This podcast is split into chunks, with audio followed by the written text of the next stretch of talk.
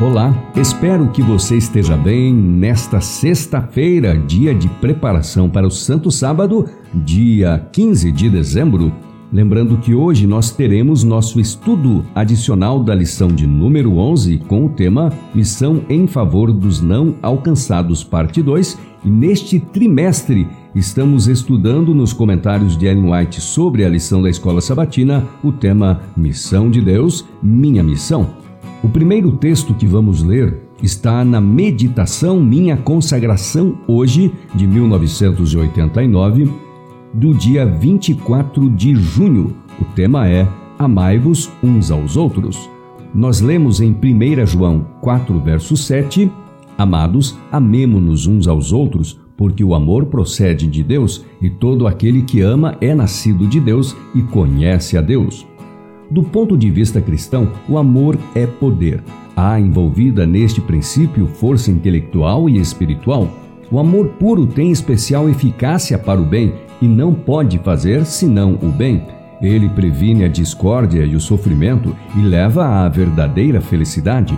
A riqueza é não raro uma influência corruptora e destruidora. A força é fonte para ferir, mas a verdade e a bondade são propriedades do puro amor. O homem em paz com Deus e com o seu semelhante não pode ser miserável. A inveja não estará em seu coração, a suspeita do mal não encontrará guarda nele, o ódio não pode nele existir. O coração em harmonia com Deus eleva-se acima dos preconceitos e provações desta vida. O que Satanás planta no coração, ruins suspeitas, inveja, ciúmes, maledicência, impaciência, preconceito, egoísmo e cobiça devem ser desarraigados.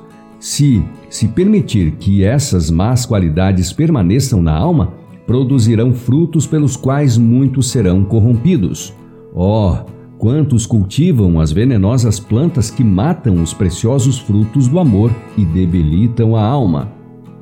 Unicamente o amor que origina-se no coração de Cristo pode curar. Unicamente aquele em quem flui esse amor, assim como faz a seiva na árvore e o sangue no corpo, poderá restaurar o coração ferido.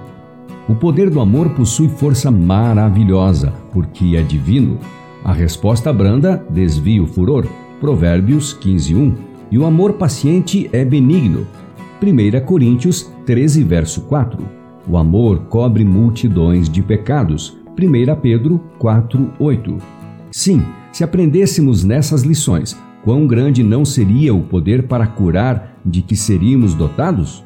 Como se transformaria a vida e a terra se tornaria a própria semelhança e antigozo do céu.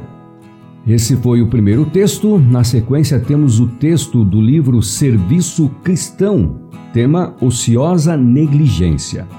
Tem havido ociosa negligência e criminosa incredulidade entre nós como um povo, e isso nos tem impedido de fazer a obra que Deus nos deixou de fazer nossa luz brilhar aos de outras nações. Foi-me mostrado, diz Ellen White, que como um povo temos estado a dormir em relação ao nosso dever quanto a levar a luz perante os de outras nações não estamos correspondendo com a providência de Deus a abrir-nos caminho.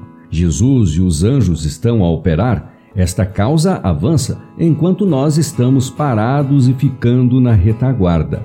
Se seguíssemos a providência de Deus que nos abre caminho, seríamos rápidos em discernir cada oportunidade e em fazer o máximo de cada vantagem ao nosso alcance, a fim de que a luz se estendesse e espelhasse a outras nações.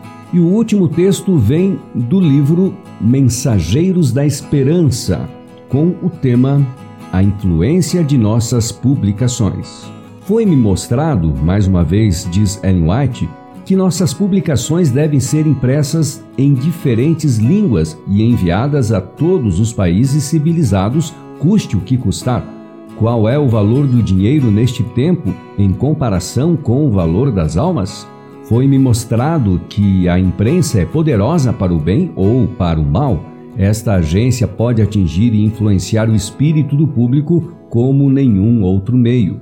A imprensa dirigida por homens santificados por Deus, pode ser de fato um poder para o bem em levar homens ao conhecimento da verdade.